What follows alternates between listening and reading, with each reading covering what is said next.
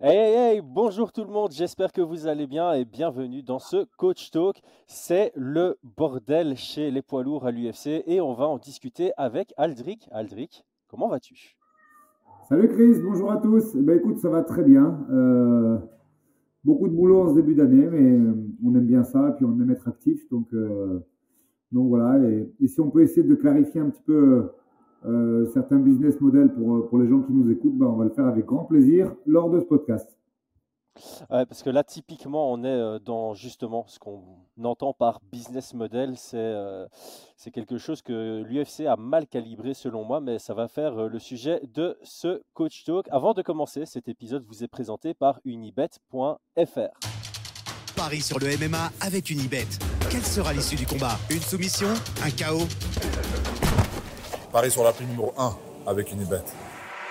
100 euros de bonus sur ton premier pari. Bon, avant de commencer, je propose que je mette euh, un peu de contexte. Donc, je vais faire un long monologue et puis je vais te passer la balle. Donc, pour mettre du contexte dans la situation des poids lourds à l'UFC, on va remonter jusqu'à août 2020. C'est la dernière fois que Stipe Miocic a défendu son titre avec su- succès.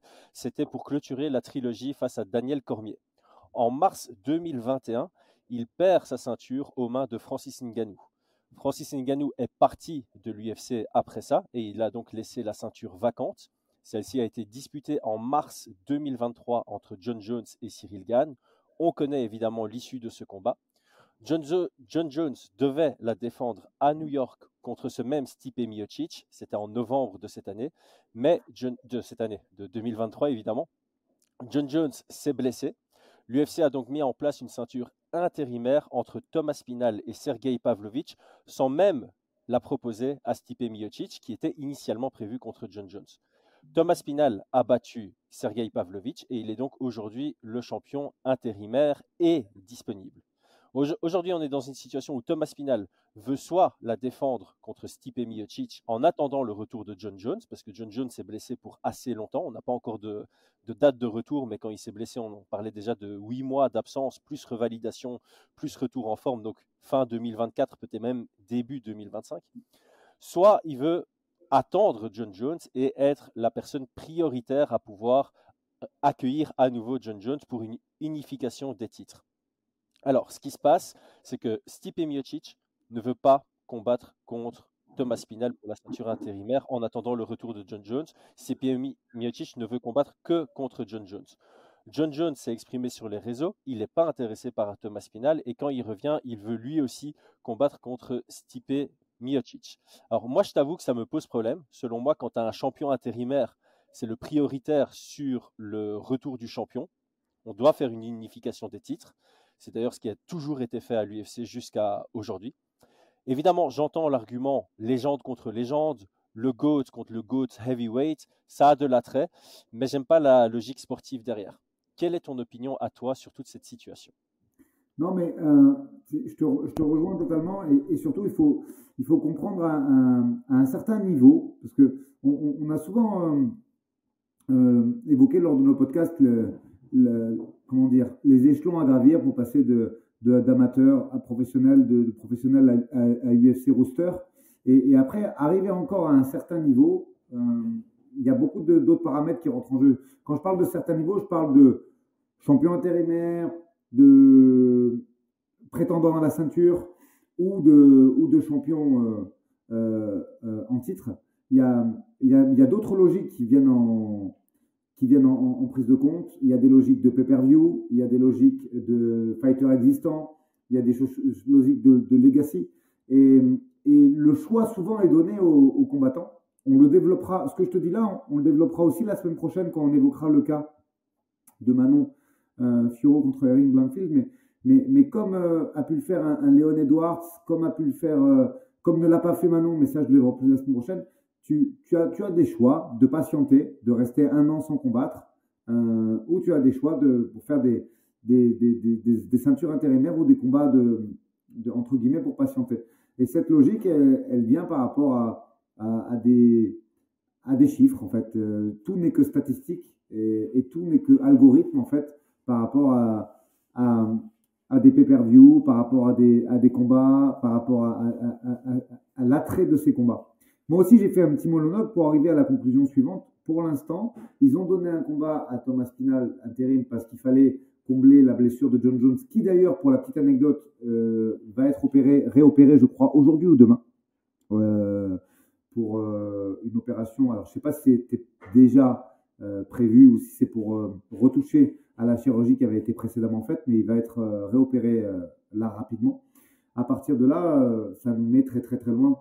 Et, la question va être se poser de non, il n'y aura pas de réunification pour le moment, parce que je pense que le combat perdrait de son attrait entre Jones et, et. Donc on va, je pense, avoir une ceinture intérimaire qui soit est défendue, soit ils vont lui proposer un an de, break, un peu. Regarde le, euh, sur la topologie de Leon Edwards, le temps qu'il a mis euh, après, euh, après pour, avoir, pour avoir la ceinture. Lui, on lui avait laissé le choix, au lieu de prendre un, autre combattant du, du, top 10, il a préféré attendre. Alors, pour l'histoire, lui, il a bien fait. Mais après, il y a des combattants qui préfèrent rester actifs. Et vu la, comment dire, vu l'intensité des tweets et des X de Thomas Spinal en ce moment, je pense qu'il est en train de s'impatienter et que à 99,9%, ça va finir par un gain à Spinal euh, euh, qui, malheureusement, à mon avis, aura lieu plutôt sur le sol anglais. Ouais, mais c'est là toute la complexité parce que, en fait, si tu attends et que cette ceinture intérim ne signifie pas que c'est toi qui vas unifier derrière, euh, en fait, elle a aucune valeur parce que là, là, ce qu'on est en train de dire à Thomas Spinal, c'est c'est bien, tu as gagné la ceinture intérimaire, mais euh, quand John Jones revient, il va combattre contre un autre contender, alors que c'est toi le champion intérim. On va aller chercher le numéro 4 de la division. Actuellement, officiellement, dans les rankings, c'est Stipe Miocic qui est en quatrième position. Euh, donc il y a, d'autres contenders devant lui. Et si ça ne tenait qu'à moi, je suis un grand fan de Stipe Miocic, mais à partir du moment où la legacy, elle s'enlève, tu vois, il est plus actif, il a plus gagné depuis 2020, euh, il devrait être plus bas dans les rankings, voire même sauter des rankings dû à son inactivité. Donc, ce qu'on dit à Thomas Spinal, c'est tu es champion intérim, soit tu défends cette ceinture, et même si tu la défends, tu seras toujours pas le contender numéro 1 légitime. C'est vraiment ça. Tu, tu, peux, en gros, tu sais que les choses, elles peuvent évoluer sportivement quand même. Ok, la, comment dire la, méritocratie n'est pas euh, la qualité première de, de, cette ligue qu'on adore tant. Ça, c'est une vérité, un fait bien établi et on a beaucoup, beaucoup de, de précédents pour confirmer ce que je te dis. Euh, par contre, on sait qu'il y a quand même un côté sportif qui peut, avoir, qui peut être déterminant. Au moment où on parle, toi et moi, là, où on fait cet échange, tu as raison, il n'y a aucune possibilité qu'il euh, renonce à Jones Stipe pour la ceinture poids lourd, pour euh, peut-être le combat d'adieu des deux, peut-être le combat d'adieu d'un seul. Ça, euh, on ne sait pas au moment où on se parle. Après, moi, j'ai envie de te dire qu'il y a quand même une logique qui se fait dans la cage et que s'il décide de défendre sa ceinture intérimaire et qu'il recommence à faire une performance exceptionnelle, peut-être que les choses peuvent bouger. Donc, là, je pense que l'inactivité serait euh, effectivement... Euh, parce que pour l'instant, euh, il y a des demi-finales, entre guillemets, parce que les gens, ils n'aiment pas trop qu'on utilise ce terme, et à juste titre. Il y a des combats de contenders qui sont en train de se régler dans cette catégorie. On sait que mhm.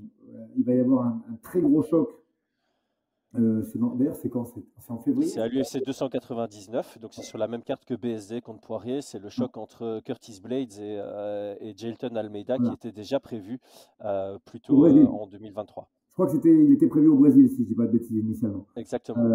Donc il y a ce combat-là qui va fixer, à mon avis, l'arrivée d'un nouveau contender. Il y a un Pavlovic qui vient de prendre un KO, donc à mon avis, il est hors jeu. Il va devoir se refaire sur quelqu'un de plus bas dans le, dans le roadster et j'ai même pas vu s'il y a un mec du top 5 qui l'a pas affronté, qui serait pas matché, hein, je parle bien. Euh, ah ouais. ouais, c'est top 6, c'est numéro 6. Mais un, Volkov Pavlovic pour patienter. Et je te dis, il y a la possibilité, à mon avis, je sais qu'il y a un UFC London euh, qui est prévu, je crois, au mois de mai ou de juin. Euh, et puis voilà. Et petite anecdote pour les gens qui nous écoutent, ça a été confirmé par, le, par Guillaume Pelletier. Moi, je vous avais un petit peu hameçonné euh, là-dessus euh, euh, fin novembre, je crois, ou, début. Ouais, c'est ça, fin octobre même, très tôt dans le truc. On a raté de très peu un UFC. Alors peut-être qu'il peut qu'il y en aura un autre en fin d'année, en sachant que que Paris n'est pas privilégié parce qu'il y a les Jeux Olympiques et ensuite suivi par les Paralympiques. Mais le, le, sort, franchement, je pense que s'il n'y a pas la blessure de John Jones et le draw de Valentina euh, au mois d'octobre, on aurait eu un UFC au mois de mars à Paris euh, avec euh, de très belles choses dedans. Mais malheureusement, cet UFC ne, ne, ne, s'est pas fait. Il est... Pourtant, quand j'ai donné les pourcentages lors de l'interview RMC, lors de notre podcast, j'avais dit vraiment 90% et, et c'est vraiment, vraiment pas passé loin, puisqu'il y avait tout ce qu'il fallait, mais voilà, de, une blessure, un mauvais résultat et, et, et reset pour cette année. Et et deux catégories qui se ressemblent un petit peu au final, puisqu'elles stagnent, elles stagnent légèrement, même si on fait s'affronter les, les contenders. Ouais, ben c'est là aussi tout. Enfin, un, un, des problèmes que moi j'ai, c'est. Euh, normalement, pour moi, c'est comme ça qu'on définit. Quand tu as un champion qui est blessé et indisponible, c'est la ceinture intérim, c'est pour, euh, justement, comme l'indique son nom, c'est pour qu'on ait un champion intérimaire et qu'on oublie un peu l'absence du champion et qu'on ait une catégorie qui continue à tourner normalement avec un champion intérimaire qui défend son titre tant que le champion ne revient pas et quand le champion revient, il y a cette unification des titres. C'est comme ça que ça a toujours fonctionné. Là, le problème, c'est qu'on a un John Jones, on ne sait pas encore quand il revient, donc il risque de, entre guillemets, bloquer cette division très longtemps. Et si on n'annonce pas à Thomas Spinal que c'est lui, enfin celui qui aura le titre intérimaire, qui fait l'unification des, titres, on risque d'avoir un Thomas Spinal qui bloque lui aussi la division en disant je vais m'asseoir sur ce titre, je vais attendre que John Jones revienne pour combattre contre Stipe Miocic, et puis je prends le vainqueur. Et mais en attendant, comme tu l'as très bien dit, on a Jelton Almeida contre Curtis Blades, le vainqueur. Il aura aussi un sacré argument pour, euh, pour un titre. Euh, tu as Pavlovic qui peut revenir se repositionner comme contender. Il y a Cyril Gann qui est encore dans le tas. Et c'est vrai que je n'ai même pas pensé à ça, mais quand tu disais Pavlovic, il, y a une autre personne du top 5 qui ne l'a pas encore affronté, c'est Cyril Gann. On pourrait avoir Cyril Gann contre Pavlovic. Et donc, ce temps-là, il y a plein de nouveaux contenders qui vont se, former dans une des divisions qui est les plus marketable de l'UFC. Et donc là, je suis en train de me dire, l'UFC, ils ont ils ont, en fait, ils ont merdé. C'est comme ça que je le vois. Ils ont fait un mauvais choix avec une vision à court terme. Le choix qu'ils ont fait, c'est UFC 295. Ils ont fait payer les places super chères au Madison Square Garden parce que c'était John Jones contre Stipe Miocic. Quand John Jones s'est blessé, ils se sont dit mince, on n'a plus du tout la, même valeur de carte qu'on aurait pu offrir à la base. Et donc, ils se sont dit, on va mettre un titre intérim entre Thomas Spinal et Sergei Pavlovich pour un peu sauver la face. Mais le problème, c'est que c'est une vision à court terme. C'est une vision juste sur l'UFC 295. Et aujourd'hui, à cause de cette ceinture intérimaire, pour moi, on se trouve dans une situation complètement merdique. Je, vais dire comme ça. S'il n'y avait pas eu cette ceinture intérimaire, je pense que personne ne se plaindrait du fait que les plans de l'UFC soient John Jones contre Stipe Miocic quand les deux sont disponibles. Et Thomas Spinal, ben, c'est un, contender, mais il n'a pas de ceinture, donc il reste, euh, il reste haut dans le classement. Et euh, voilà, ça, devient un choix. Mais c'est vraiment, moi, le gros problème que j'ai, c'est cette ceinture. Euh, en fait, c'est la première fois de l'histoire de l'UFC où on dit cette ceinture n'a aucune valeur, alors que historiquement, elle a toujours eu de la valeur. Non, mais sans, sans émettre de critique, parce que tu comprends que je dois, euh, compte tenu moi de, des rapports que j'ai pour l'instant avec eux, je dois être mesuré. Il y a, y a des, des, comment dire, il y a des choses qui n'ont pas de sens, qui n'ont ni queue ni tête, et, il y a surtout euh, les, les, souvent j'entends les mecs qui disent ouais mais il va choisir Hein, et, là, on se rend compte de quelque chose de hyper important au moment où on se parle, c'est qu'en fait, t'as beau être, euh, avoir le statut entre guillemets de GOAT, de légende, de champion intérimaire, tu ne choisis rien. Euh, et pour ça, je vais, amener deux preuves pour corroborer ce dont on parle. T'as, euh, il y a quoi? Il y a un mois et demi, deux mois, euh, un Spinal qui dit Je ne prendrai jamais Cyril Gann, il m'a snobé à Paris, je vais le faire attendre. Et deux mois plus tard, tu te rends compte, euh, compte tenu de la fermeté des rapports et surtout de la, du manque de propositions et d'activités dans la catégorie, que bah, il en est résolu à presque le demander lui-même, ce combat maintenant, tu vois.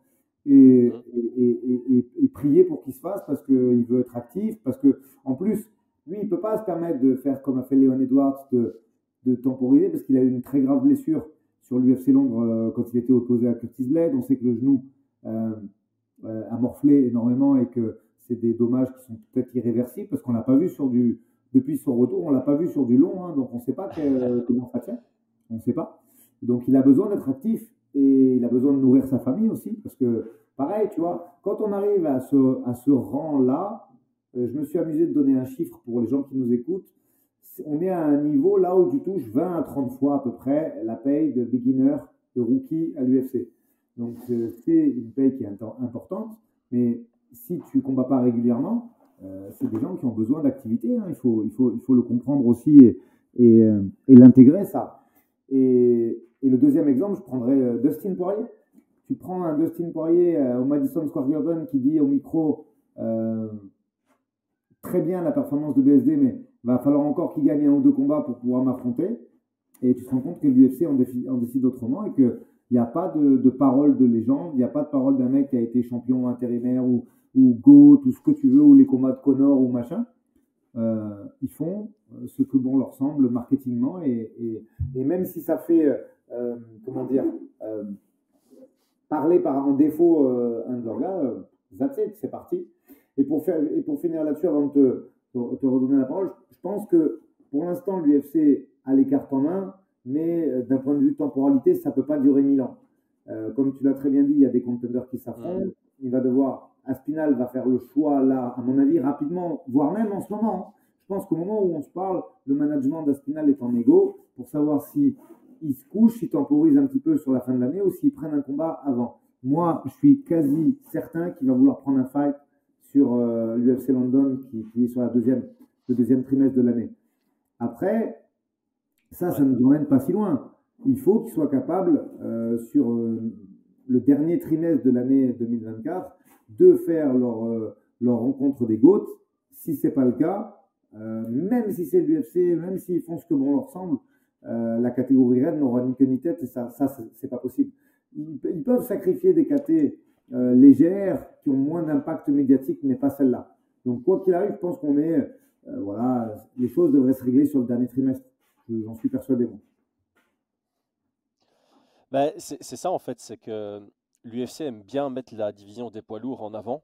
Et là, ils se sont bloqués tout seuls, en fait, avec euh, ce genre de situation. Donc, il y, a, il y a une idée qui a été émise aussi, c'était de se dire, bon, ben, John Jones, euh, il est blessé longtemps, et en plus de ça, il veut affronter quelqu'un qui n'est pas supposé être le contender légitime pour son retour. Pourquoi ne pas retirer la ceinture à John Jones? Parce que clairement, ni John Jones, ni Stipe Miocic ne semblent euh, avoir une quelconque envie de on va dire sportive. Ils veulent faire un, combat euh, de légende, un combat qui a cette valeur-là. Euh, pourquoi ne pas se dire, bon, ben, on retire le titre à John Jones, Thomas Spinal devient le champion, on fait continuer la division comme, bah, comme n'importe quelle autre division avec un, un, parcours sportif. Et quand John Jones revient de sa blessure, ben, on fait ce combat de légende. Alors oui, il n'y a pas de ceinture en jeu, il n'y a pas la ceinture poids lourd en jeu, mais est-ce que l'UFC y perd vraiment Puisqu'il y a de fortes rumeurs que l'un comme l'autre prendrait sa retraite après ce, ce, combat? Donc au final, si c'est pour faire ce combat pour cette ceinture qui sera vacante après, sur une vision à long terme, c'est pas trop dans l'intérêt de l'UFC. Alors pourquoi ne pas de nouveau créer une nouvelle ceinture? Tu sais, on a la BMF, euh, Baddest Motherfucker, euh, on pourrait faire la Baddest Man on the Planet, euh, tu vois. On, ah, on a le GOAT, enfin celui que l'UFC va vendre comme le GOAT toutes divisions confondues, même si bah, c'est toujours un sujet à débat, contre le GOAT heavyweight. Euh, voilà, tu crées une ceinture pour ça, comme ça, ça bloque pas la division. Et de l'autre côté, bah, quand tu ce combat de légende, bah, tu peux le marketer avec une ceinture euh, fictive. Euh, ce qui poserait, à mon avis, pas de problème au niveau des, des chiffres et des pay-per-view. Ça, ça, vendrait tout autant que ce soit cette ceinture fictive ou la vraie ceinture, qui a une forte chance d'être laissée vacante après et que ce soit de toute façon euh, Thomas Spinal ou quelqu'un d'autre qui la dispute par la suite. Mais, Mais au moins, en euh... attendant, bah, tu as un Thomas Spinal qui est champion et qui va défendre sa ceinture euh, contre le prochain contender. Quoi. Mais moi, je pense que tu viens de nous raconter la fin du film. Là, là tu as tout résumé. C'est-à-dire que, d'après moi, hein, avec mon expérience, s'il décide de défendre à, l'UFC Londres, ce sera, ça restera une ceinture intérimaire, ce sera le main event de l'UFC London et, et, et, et. Par contre, si ça bloque, euh, si ça bloque dans la division pour faire le combat à cause de Jones ou de, de, de et qui reporte tout ça sur, sur 2025, euh, oui, je pense que le vainqueur, parce que là, on y est quand même. Je pense que le vainqueur de Blades Almeida, il est contender aussi pour le titre intérimaire. Et, d'après moi, si c'est pas réglé en fin d'année, tu verras que le vainqueur de, de, de gagne, si c'est Aspinal gagne à Londres, il prendra le vainqueur de Almeida Blade et que là, la ceinture, elle deviendra officielle. C'est à mon avis, euh, je pense que tu as tout résumé là en disant cette phrase. Après, il est même possible qu'ils fassent ça la même soirée, tu vois. Je pense qu'ils essayent vraiment de, de, finir leur année là-dessus pour régler cette catégorie lourd. Et, et, pour l'instant, au final, ils sont pas pressés parce que tu as Blade qui se bat d'un côté, Aspinal, à mon avis, qui va rester actif sur le sur l'UFC Londres. Donc derrière, ils savent que c'est des poids lourds malgré tout, ils enchaînent pas tout de suite. Euh, il y a 4-5 mois qui, qui vont se passer, que ça les renvoie vers fin d'année, que fin d'année, ils prennent une décision en fonction de, de, de, de est-ce que c'est réalisable de finir avec Jones ou pas? Et, et, tu verras que je pense que là, tu n'es pas très loin du scénario final. Tu n'es pas très loin du scénario final. Je pense qu'ils réunifieront cette ceinture, ou en tout cas l'officialiseront en fin d'année s'ils si, n'arrivent pas à mettre en place ce combat de légende. Ouais, je pense que ça, je pense que ça résume un peu la situation, mais elle est vraiment, euh, moi je la trouve ultra bordélique, surtout euh, comme, comme on l'a dit plusieurs fois dans le podcast pour cette division que eux aiment bien mettre en avant. Ils sont vraiment tirés une balle dans le pied avec euh, cette ceinture intérim, enfin en tout cas sur sur la vision à long terme. Et aujourd'hui, quand tu regardes, c'est plutôt rare, mais chaque fois que John Jones s'exprime, j'ai l'impression qu'il y a une plus grande partie des fans qui sont contre son opinion à lui et qui sont plus en train de supporter l'opinion de, de Thomas Spinal. Mais il fait du bon boulot sur les réseaux Il fait du bon boulot. Je, trouve que le, le, la répartie d'Aspinal. Écoute, je ne sais pas s'il a pris un, un cabinet de d'influence, mais euh, moi, je, pourtant, c'est X, il n'y a pas de photo, il n'y a pas d'image, c'est assez compliqué, mais il, moi, je, moi, il m'a fait rire quand même. Hein. Le, la, le comparatif euh, avec GTA de Sant'Andreas et, et, et Stipe Miocic et ses victoires, j'ai trouvé ça très fin. Et, et même ça, la répartie qu'il met quand il se fait clasher par John Jones, qui lui est vulgaire quand même. Euh, là, par contre, on a un John Jones en mode euh, trash talk, euh, qui utilise des termes que j'ose même pas répéter euh, en français avec les gens qui nous écoutent. Mais je trouve que le boulot que fait Aspinal en ce moment est extrêmement légit, digne d'un champion intérimaire, et, et que il fait vraiment parler de lui. Comme tu le dis, il est en train, à mon avis, de gratter. Même si les Américains, ils sont très chauvins, on le sait, et ça, ça, ça changera pas. Euh, le boulot fait sur les réseaux sociaux est exceptionnel, je pense.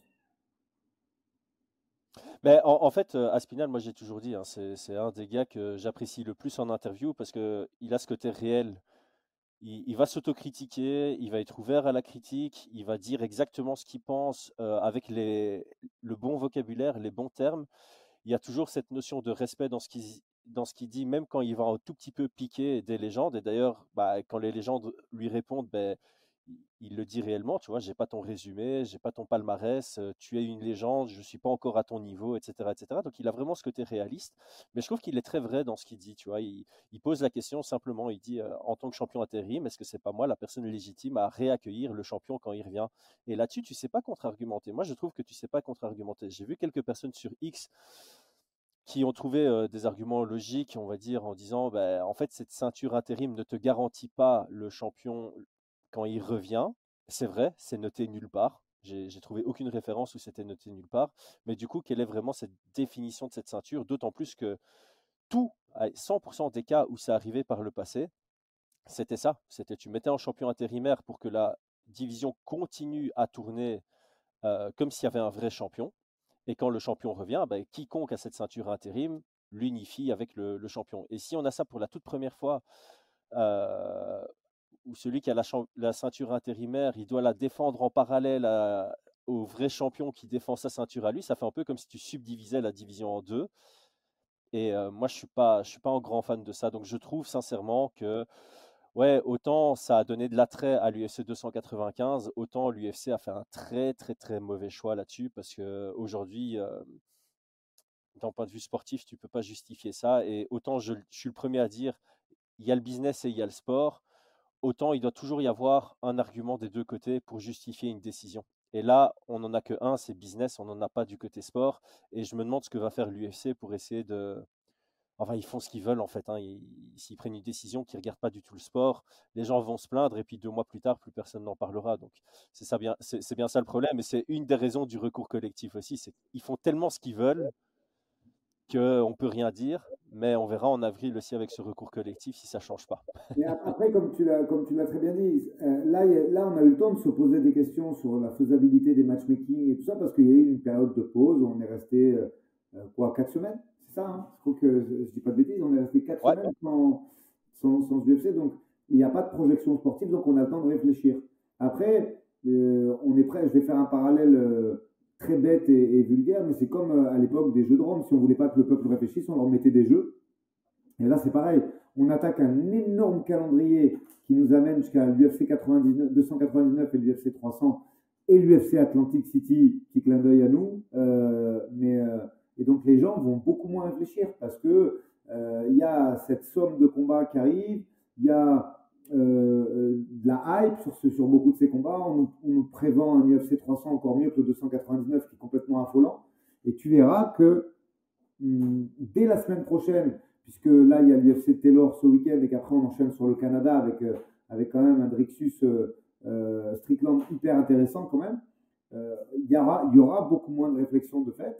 Les choses vont retomber dans l'oubli et c'est pour ça que je me suis permis de dire qu'à mon avis, le management d'Aspinal va essayer de vite bouquer parce qu'on sait que Léon Edwards, il raffole pas de, des combats en Angleterre, parce que pour des raisons qu'il le regarde, et, et que c'est pas son attrait, il préfère défendre aux États-Unis. Donc, euh, je pense qu'il faut vite, vite, vite. Et puis, euh, très honnêtement, Paddy Pimblett n'a pas pris la. C'est pas Benoît Saint-Denis, il n'a pas pris la l'ampleur nécessaire pour assurer lui-même un main event. Donc, je pense qu'il faut vite, vite qu'il coche la case main event de l'UFC Londres pour pouvoir se défendre parce que on va rentrer dans une période là où ça va être très actif et, euh, les, gens vont oublier et les gens vont oublier et surtout les gens vont être moins attentifs à ce qu'il a fait sur X parce que euh, y a ces, énormes combats qui arrivent et d'après moi les choses elles se jouent maintenant il faut vite prendre une décision et, s'y tenir parce que euh, après tout va être absorbé par par ce, cette année qui démarre très fort et, le calendrier. Tu imagines là, l'UFC, ça match, ça commence à matcher sur avril. Voilà, ils ont quasiment tout bouqué sur mars. On est début janvier. Ça commence à matcher sur avril sur les, sur les, les, top 10, top 15 de chaque KT. Donc euh, ça va vite. Ça va très vite en fait. Ouais, ça, va très vite et, c'est là où moi j'ai peut-être un, dernier argument, mais je trouve que cette situation elle est complexifiée alors qu'au final elle est, elle est, très facile normalement. Bon, ah, on va, on va enlever la partie business, hein, mais logiquement, si tu es l'UFC, tu devrais dire à Stipe, OK, si tu veux être le challenger légitime au retour de John Jones, tu dois être le champion intérim. Si tu veux être le champion intérim, tu dois combattre contre Thomas Spinal. Si tu refuses, au retour de John Jones, bah, c'est Thomas Spinal qui prend le, titre. Et du côté de Thomas Spinal, tu lui dis, bah, si tu refuses Stipe Miocic, nous on te destitue de ton titre intérim, ce qui ouvre la porte à ton Stipe Miocic contre John Jones. Donc au final, ça te permet de forcer Thomas Spinal contre Stipe Miocic.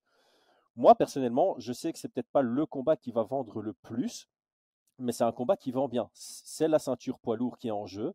C'est le prochain contender pour John Jones. Il y a plein d'éléments marketing qui fonctionnent. Si Stipe Miocic gagne, mais les chiffres que ça ferait, Stipe Miocic contre John Jones, parce qu'aujourd'hui, il y a un petit désintérêt de par l'inactivité de Stipe Miocic, de par son palmarès récent, trois victoires, deux défaites sur ses cinq derniers combats qui remontent à il y a longtemps. Si Stipe Miocic parvient à revenir et à battre Thomas Spinal, là, ton John Jones contre Stipe Miocic, ça pète tous les records. Au final, si Thomas Spinal bat Stipe Miocic, bah, il crée sa hype. Il crée sa hype. Et quand John Jones revient contre euh, Thomas Spinal, tu as, vraiment des éléments marketing qui sont énormissimes. Et je me dis, deux combats, Thomas Spinal contre Stipe Miocic, plus le vainqueur contre John Jones, ça te fera plus de chiffres que uniquement Stipe Miocic contre John Jones avec un Thomas Spinal qui est mis sur le côté. Ça, c'est mon opinion. Je pense que sportivement et même d'un point de vue business, cette situation très simple est au final la meilleure situation pour tout le monde, les fans, l'UFC et les combattants concernés. Ça se tient. Après, euh, il y a un paramètre, c'est euh, je sais pas le, je sais pas le, la force de vente d'un Spinal. Eux le savent parce que euh, tu sais que tu fais un Stipe à Spinal, tu vends X et est-ce que derrière euh, le Aspinal Jones, il a la chance de pouvoir. Parce que en gros, hein, faut pas. Les Américains, ils aiment bien ça quand même. Le match des légendes, le dernier. Tu sais que ce truc-là, à mon avis, il fait 800 000. Euh, je veux pas spéculer trop vite, mais si la carte elle est, elle est solide, tu sais que ce combat-là, Stipe Jones, tu fais 800 000. C'est un gros chiffre, 800 000. Ça fait bien longtemps. Si je dis pas de bêtises, ça fait bien longtemps que l'UFC les a pas fait. Tu me confirmes Si tu n'es pas d'accord. Mais de tête, en tout cas, je crois que ça fait bien longtemps qu'ils ne l'ont pas fait. À partir de là, est-ce que tu, as, si tu as un Aspinal qui roule sur Stipe, parce que moi c'est ce que je pense très honnêtement et très humblement, Est-ce que tu penses qu'il prend la hype nécessaire pour refaire 800 000 derrière? Je sais pas. Parce que j'ai pas les chiffres, parce que ça reste euh, un fighter européen et que, euh, et que euh, on n'a pas les chiffres de vente. Tu vois. Est-ce qu'il est... Parce que ce 800 000, il est lourd. Tu vois. On sait que c'est des choses qui sont quasiment garanties si on reste comme ça entre un vieux, John Jones et un vieux Aspinal. Pourquoi je me, permets de dire vieux? Tu sens quand même qu'il est plus trop capable de faire une grosse prépa. Euh, c'est des signes qui sont. C'est pas une blessure euh, fortuite, ça. C'est un mec qui, est lutteur de base et qui a lutté toute sa vie. Donc s'il se blesse en luttant, euh, c'est pas parce qu'il a fait un geste antagoniste ou qu'il a trop forcé. Ils se connaissent. Tu as vu le professionnalisme de, de John Jones quand il prépare Cyril Gann, quand il prépare ses adversaires? Ce mec-là, s'il sent son corps fatigué, il s'arrête. Il se connaît. C'est un, sportif de très très haut niveau. Donc à, 36 balais, la, la, vraie raison, c'est qu'il est peut-être plus capable de faire un camp euh, de 8 semaines sérieux et costaud. Et peut-être qu'il ne veut pas d'un athlète comme Aspinal, parce que même si on ne sait pas trop l'état de dégradation du genou, euh, c'est un athlète. Hein. Quand tu vois ce qu'il a fait à Pavlovic, c'est un sacré athlète. Et c'est, je vais utiliser un terme générique, hein, parce qu'en français, ça fait vulgaire de dire bordel. Mais, euh, mais aux États-Unis, c'est un bordel à Spinal, hein, athlétiquement parlant, au niveau de ses qualités pugilistiques, sa lutte, son jiu-jitsu brésilien, et en plus son anglaise qui est capable d'éteindre comme ça de façon létale. Est-ce qu'il est encore capable de faire ça? Et est-ce qu'il peut faire un camp? Capable, c'est un, un, champion, John Jones, mais est-ce que son corps encaisse un camp de 8 semaines pour faire face à un monstre euh, comme Aspinal C'est ça la, question. Et en fait, aujourd'hui, il, y a quoi? Peut-être Greg Jackson et, et l'entourage proche de, Jones, c'est Jones lui-même qui sont capables de répondre à ça, tu vois. Ben, en fait, je pense que c'est là tout le, bah, pour reprendre le terme, c'est là tout le bordel. C'est que, effectivement, si tu te positionnes à la place de Stipe et de Jones, bah, le combat le plus intéressant pour l'un comme pour l'autre, c'est de se rencontrer mutuellement. Jones le risque est plus élevé pour lui de combattre contre Thomas Minal que contre Stipe Miocic, que ce soit pour sa legacy, que ce soit pour euh, défendre sa ceinture, etc., etc. Et pareil pour Stipe Miocic. Euh, Stipe Miocic, bah, il a déjà dit plusieurs fois, c'est potentiellement son dernier combat. Il lui reste potentiellement que un combat. Ça me semble très logique qu'il veuille que ce soit contre John Jones plutôt que contre euh, Thomas Minal. Mais donc, c'est là où pour moi, les deux situations qui font le plus de sens, et c'est pas celle que semble euh, vouloir prendre l'UFC, c'est soit tu fais la voie 100% sportive et très simple, Thomas Spinal contre Stipe Miocic et le vainqueur contre John Jones. J'entends totalement que Stipe Miocic n'est pas prêt à faire ça parce qu'il veut ce combat contre John Jones, contre une légende. Même, il peut dire même, euh, tu me payes ce que tu veux, je, n'accepterai pas. Mais dans ce cas-là, tu prends l'option que j'ai dite à la moitié du, du, podcast où tu dis, bon, ben ok, vous voulez vous rencontrer, très bien, à partir du moment, si ça n'a pas de, sens sportif, nous, on est obligé de destituer le titre à John Jones, ce qui est déjà arrivé, hein, des, champions qui ont été euh, blessés trop longtemps, euh, Dominique Cruz, euh, je, pense Barao aussi, on leur a retiré le titre par inactivité prolongée. Bah, dans ce cas-là, voilà, tu fais Thomas Spinal devient le champion et il va défendre contre Cyril Gann ou contre le vainqueur euh, Almeida euh, Blades, par exemple. Et de l'autre côté, ben, on met Stipe Miocic et John Jones en attente. Quand ils sont tous les deux prêts, on fait en sorte qu'ils se rencontrent, qu'il y ait une ceinture fictive en jeu. Et, bah, ça, et en termes de chiffres, cette deuxième option, personne ne peut la critiquer parce que ton, ton contre John Jones pour une ceinture fictive, ça fera autant de chiffres ou peut-être 5% en moins que euh, pour la vraie ceinture. Mais de l'autre côté, en parallèle, tu as un Aspinal qui va défendre la vraie ceinture et sur son parcours, il va faire des bons chiffres. Alors, dernière chose, euh, John Jones contre euh, Cyril Gann, apparemment, sur une rapide recherche Google, ça a fait 750 000 pay-per-view. Donc, si Aspinal bat Stipe Miocic et rencontre John Jones, je pense que ça dépasse les 800 000. Après, après rappelle-toi, la carte, elle était lourde hein, quand même.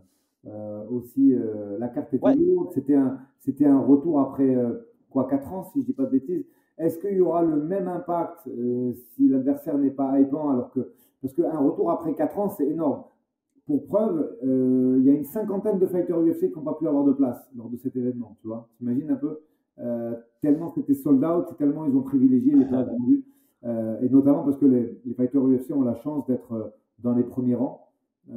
et donc, t'imagines un petit peu l'impact que c'était sur ce retour. Mais est-ce que si c'est un combat où il y a eu moins d'absence et que l'adversaire n'est pas à la hauteur, il y aura les mêmes chiffres, ça, on ne sait pas trop. Mais là où bah, ça a fait un why. Là, ils ont fait un sold out de fou avec des billets vendus extrêmement chers à Vegas à, l'époque et que, et que c'était Vegas ou New York, j'ai un doute. C'était Vegas. Vegas. C'était la T-Mobile, je crois. Euh, euh, et, et, du coup, euh, ils savent que là, ils ont fait un carton plein. Est-ce que c'est la même chose avec un combat qui, a, qui aura un an ou quelques ou neuf mois ou dix mois d'intervalle? Je ne sais pas très répondre non plus. Hmm. Ouais, parce qu'au final, Cyril contre John Jones, ça reste un Européen contre un, un Américain.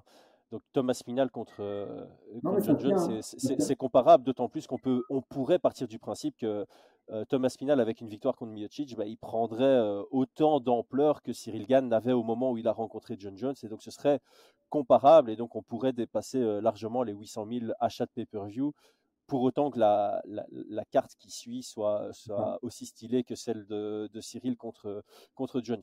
Moi, je pense qu'on a fait un peu le tour de, de, cette question. c'est, on, va dire que l'UFC a plusieurs choix de mon point de vue, il y a des mauvais choix et il y a des, meilleurs choix. Après, pour une fois, je me suis peut-être trop positionné sur l'aspect sportif, alors qu'en général, j'aime bien le positionner sur l'aspect business et je peux entendre beaucoup d'arguments sur l'aspect euh, business. Mais voilà, moi, ma conclusion, c'est vraiment que cette ceinture intérim, ils n'auraient pas dû la mettre entre Aspinal et euh, Pavlovic si c'est pour faire ça aujourd'hui.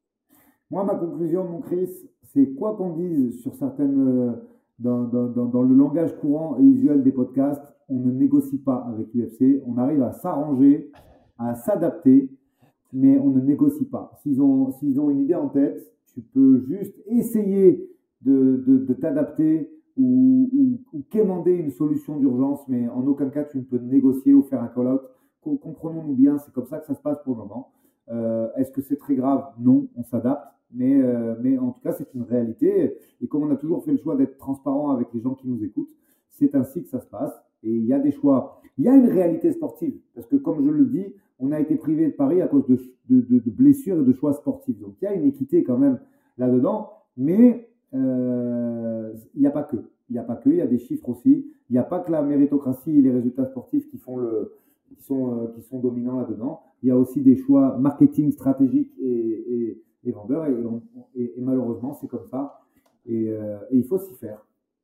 Voilà. Et J'aime bien parce qu'on va conclure là-dessus, parce qu'en parlant de ça, euh, c'est vrai qu'on entend ça de, plus en plus souvent. On ne négocie pas avec l'UFC, évidemment, c'est le sujet principal euh, du recours collectif pour le monopole et, le monopsone. monopsone. Pardon. Euh, comme ça, les gens comprennent bien. L'UFC s'est positionné comme étant, comme prenant le monopole et le monopsone, et donc ils ont le contrôle du marché du MMA dans son ensemble ils ont tous les leviers de négociation possibles et imaginables. Et là, euh, avant notre podcast, j'avais vu euh, euh, une petite story de Guillaume Pelletier qui a dit clairement que ben, c'est pas encore finalisé en fait BSD contre Poirier. L'UFC l'a annoncé, tout le monde l'a annoncé. Dana White, il a fait sa petite vidéo en selfie. Bah, apparemment, ce n'était pas encore confirmé par les deux, enfin, les, deux parties euh, concernées. Donc, c'est vraiment, c'est ça que tu dis, c'est on ne négocie pas, on s'arrange. L'UFC, il te fout sous pression parce qu'ils annoncent officiellement, et puis derrière, tu dois, euh, en fait, tu es à leur merci, en fait, à leur merci, parce que si tu refuses après leur annonce, ils vont arrêter de te proposer des combats. Et comme tu es dans un contrat exclusif, bah, euh, bonne chance pour euh, finaliser ta carrière et gagner ton argent. Quoi.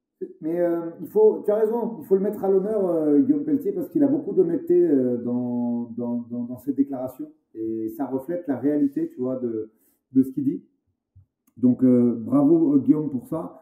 Et c'est vraiment c'est comme ça que ça se passe. Et allez, les gens qui ont fait l'effort de rester à 31, 31 minutes 44, on va leur laisser un petit scoop euh, qui n'engage que moi. Sachez, messieurs, que bah, plus de la moitié des combats euh, de très haut niveau, quand je parle de très haut niveau, je parle de combats euh, de Stine Poirier, Kamzat Chimaev, le haut du panier, on va dire, allez, le top 3 de chaque catégorie est annoncé sans qu'il y ait contrat de signé. Voilà. Bah, en fait, on a, pas, on, a parlé de John Jones contre Cyril Gann dans le podcast. Bah, Cyril Gann l'avait dit, il l'a appris en voyant euh, l'affiche, en étant, euh, je sais plus à quel, bah, il était, il était, euh, il était dans le coin de Nassourdine contre Strickland. Je pense. ils l'ont vu quand ils étaient en dehors de l'arène, il, a vu sa tête à côté de John Jones et c'est comme ça qu'il a appris le combat. Donc c'est pas allez, c'est pas un méga scoop non plus. Les fans le savent que ça arrive assez souvent, que des combats soient annoncés avant même qu'ils soient signés. la moitié. Tu as la moitié des affrontements comme ça de très haut vol qui sont, euh, qui sont d'abord annoncés et ensuite négociés. C'est voilà, c'est comme ça, ils le savent, c'est transparent. Vous avez des gens qui nous écoutent et encore une fois, s'adapter avec ça et pouvoir euh, mener, euh, mener les. Envie je devrais dire négociation, mais c'est pas ça, mener la bataille parce que c'est plus une bataille qu'autre chose à, point pour avancer sportivement dans, dans tout ça. Ouais, bah voilà, on, conclut là-dessus, euh, mais ça, nous laisse peut-être une piste parce que c'est vrai que c'est un sujet qu'on va devoir ah, réouvrir euh, à terme, c'est ce recours collectif parce qu'on on a laissé le, sujet de côté. Et donc, euh, merci à tous d'avoir suivi jusque maintenant. Aldric, merci pour ton temps et ta préparation. Et on l'a déjà teasé pendant le, le, podcast ici. La semaine prochaine, on prendra du temps pour discuter de Erin Blanchfield contre Manon Fioro. Donc, restez connectés, abonnez-vous si ce n'est pas encore le cas. Et à très bientôt. À très vite, au revoir.